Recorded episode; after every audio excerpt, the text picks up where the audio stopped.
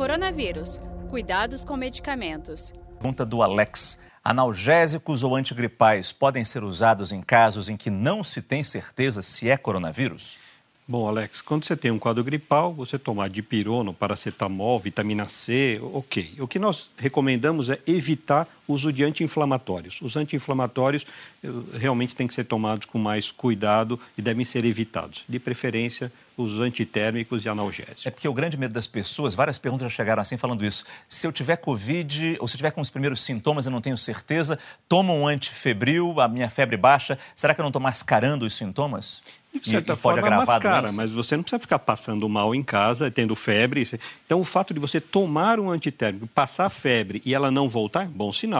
Se você tome, a despeito disso, a febre continua, continua aumentando, é um sinal de alerta. Puxa, não está controlando com simples analgésico comum, eu preciso talvez, se tiver outro sintoma de falta de ar, cansaço, aí sim procurar um atendimento hospitalar. E como disse um médico que veio aqui essa semana também, sempre anotar as datas desses sintomas e que sintomas foram esses, porque se precisar, isola, mas se você precisar ir no médico, já vai estar tudo anotado com as datas certinhas e o que, que aconteceu com você realmente. Saiba mais em g1.com.br barra coronavírus.